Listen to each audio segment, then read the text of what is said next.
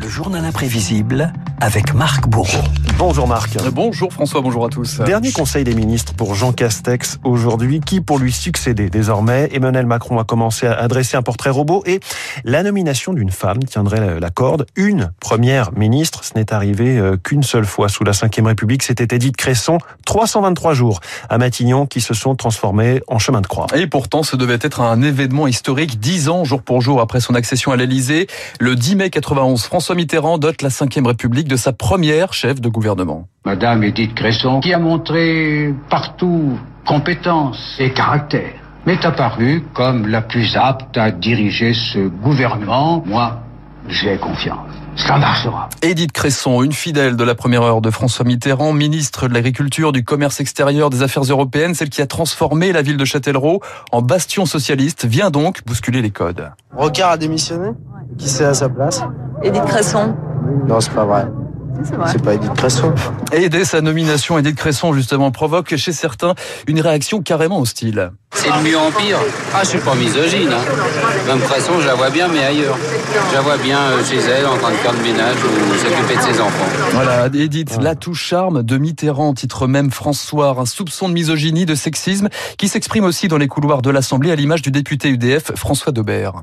Là, vraiment, on est dans un système incroyablement euh, monarchique. Regardez le parcours de Madame de Pompadour, regardez le parcours euh, d'Edith Cresson. Il y a un parallélisme certain.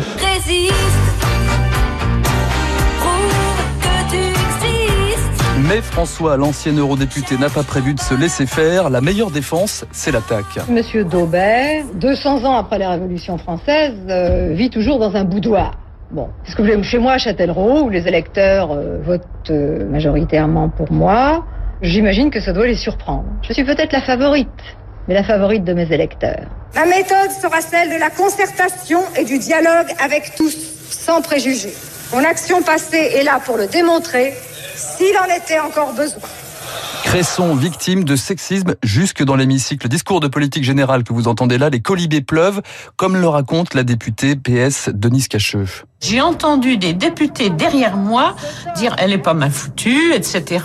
Crois-tu qu'elle a un slip? Je me suis retournée pour leur demander si eux ils en avaient un. Voilà, ça vole au sexisme et hostilité politique. La gauche refuse de s'unir, la droite brandit des cartons rouges à chaque séance de questions au gouvernement, comme cette passe d'armes avec le député Jacques Chirac, ambiance électrique. Êtes-vous déterminé, Madame le Premier ministre, à décourager le flot croissant de l'immigration? Monsieur le Premier ministre, je dois dire que j'avais le sentiment de ne pas entendre Jacques Chirac, mais Jean-Marie Le Pen. Le franc-parler d'Edith Cresson lui joue aussi des tours, comme cette phrase sur les expulsions d'immigrés illégaux par des vols charters. Si vous appelez ça les charters, ce pas des charters, parce que le charter, vous savez ce que c'est, c'est des gens qui partent en vacances avec des prix inférieurs. Là, ça sera totalement gratuit et ça ne sera pas pour des vacances. Voilà, les impairs s'accumulent. La presse britannique exhume même une interview polémique. Edith Cresson affirme que 25% des Américains et des Allemands sont homosexuels. Dans une autre, elle ironise sur la vie de fourmis des Japonais, communication désastreuse. Le 14 juillet 91, François Mitterrand lance l'opération. Il faut sauver le soldat Cresson. Le peuple, il a une langue vivante. Et Mme Cresson, elle a une langue vivante. Il est important que le Premier ministre soit cette femme de courage, pratique, ayant du bon sens et voulant de l'action. Quand on change les habitudes, ça dérange. C'est vrai que Mme Cresson dérange. Il y a pas mal de gens qui sont contre, mais moi je suis pour. Et voici le bébé chaud pour les L'allocution est dévastatrice sur TF1, l'émission Le Bébé de Show. Vous avez reconnu le générique sans doute. Transforme Edith Cresson en panthère, nommée Amabot, comparée au jouet du président. Je lis les journaux et je me marre. Hein Ah, vous vous marrez, Et toi aussi, Amabot, tu te marres. Hein, que tu te marres. Allez, fais voir. Fais voir que tu te marres. Ah, oui, oui, oui. La vulgarité s'ajoute au machisme. Edith Cresson, traitée de vampire, de sorcière dans l'émission, même si sa cote de confiance s'effrite, la première ministre encaisse. Je ne suis pas ici pour euh, avoir de bons sondages. Je suis ici pour gouverner. Mais l'impopularité déteint sur celle de Mitterrand en mars 92, c'est l'échec de trop. Les socialistes sont laminés aux élections locales. Depuis plusieurs mois, le Premier ministre plaide pour un gouvernement plus resserré. À l'issue des élections régionales, Edith Cresson revient à la charge. Elle l'a dit et répété hier au président en proposant un rajeunissement de l'équipe gouvernementale. Ah, il y aura sûrement des changements dans le gouvernement, oui, je le pense.